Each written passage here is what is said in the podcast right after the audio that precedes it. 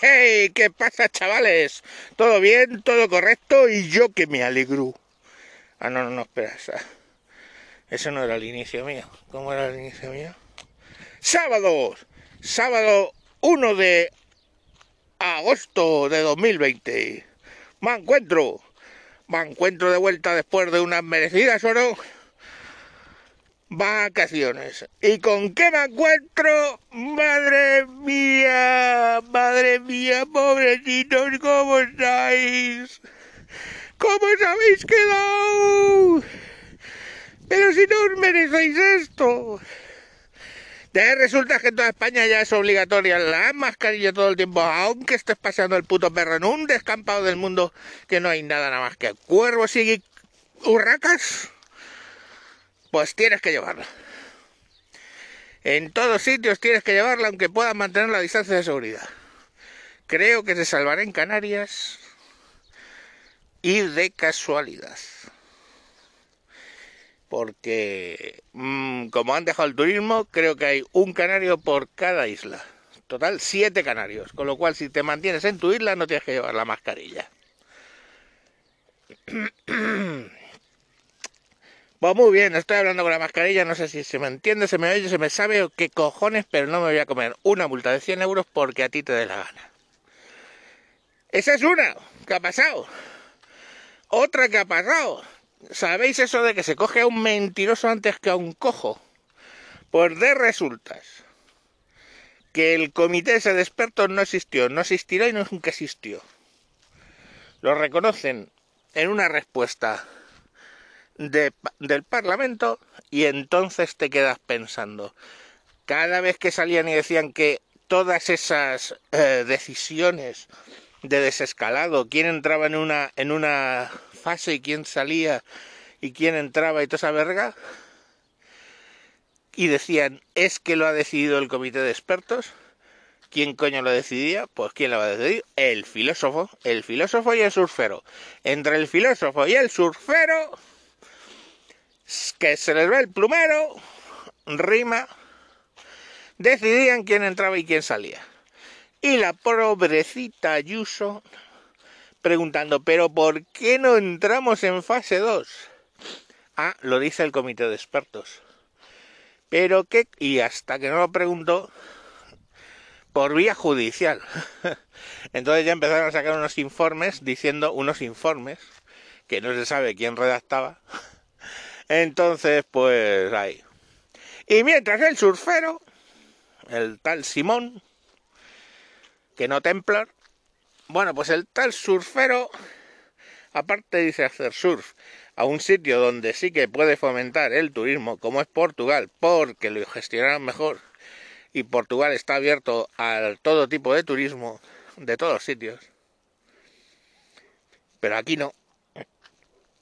Y aquí tiene los santos cojones cuando le dicen, y los belgas nos han dicho que no, que no permiten venir a España.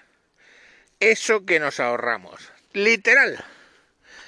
Eso que nos ahorramos. O sea, el hecho de que en un país nos bloqueen el turismo, eh, perdona, eh, ¿cuál es el, el mayor dedicación de este país?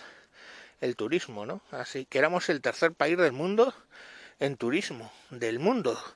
De los casi 200 países que hay, el tercero. Sí, vaya, vaya. Y vale.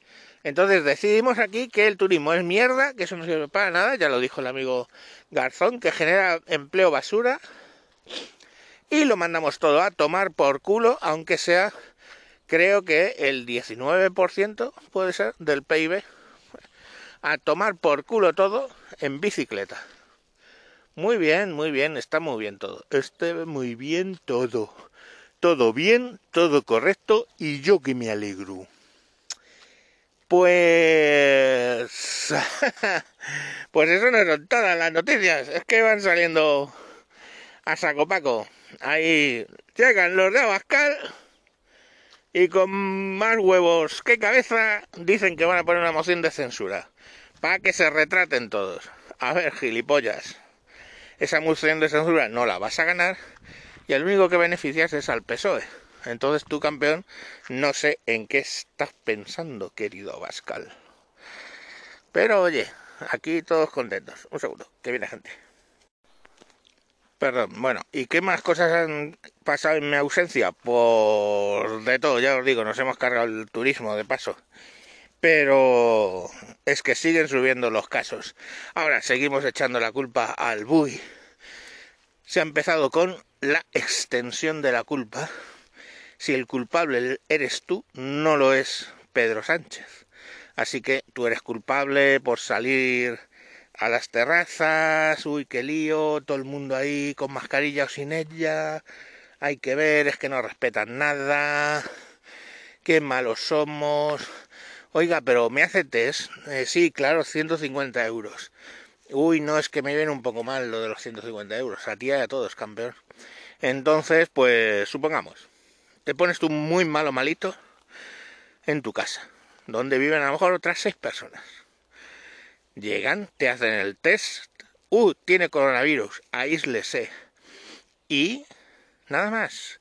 El resto, los que viven en su casa, cuídense y, y si no tienen esto mm, síntomas, pues no está usted con coronavirus. Ah, y todo aquello de que los asintomáticos contagiaban y todo eso. Sí, sí, es verdad. Pero bueno, tenga usted, lávese las manos, póngase la mascarilla, no se la quite ni para comer y verá cómo adelgaza. Ese es el sistema, o sea, cojonudo. Así, de ese modo, si no sigues todas sus putas instrucciones, da igual, el culpable eres tú, tú, españolito absurdo, que te crees que sabes más que nadie y que estás pidiendo test masivos.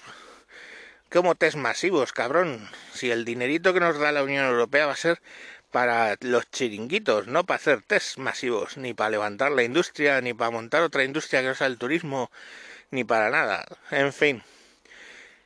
Que entre que, bueno, y, la oposición, ya veis a Bascal haciendo el pariolo, el pariolo, pariolo, pariolo, qué bonita palabra.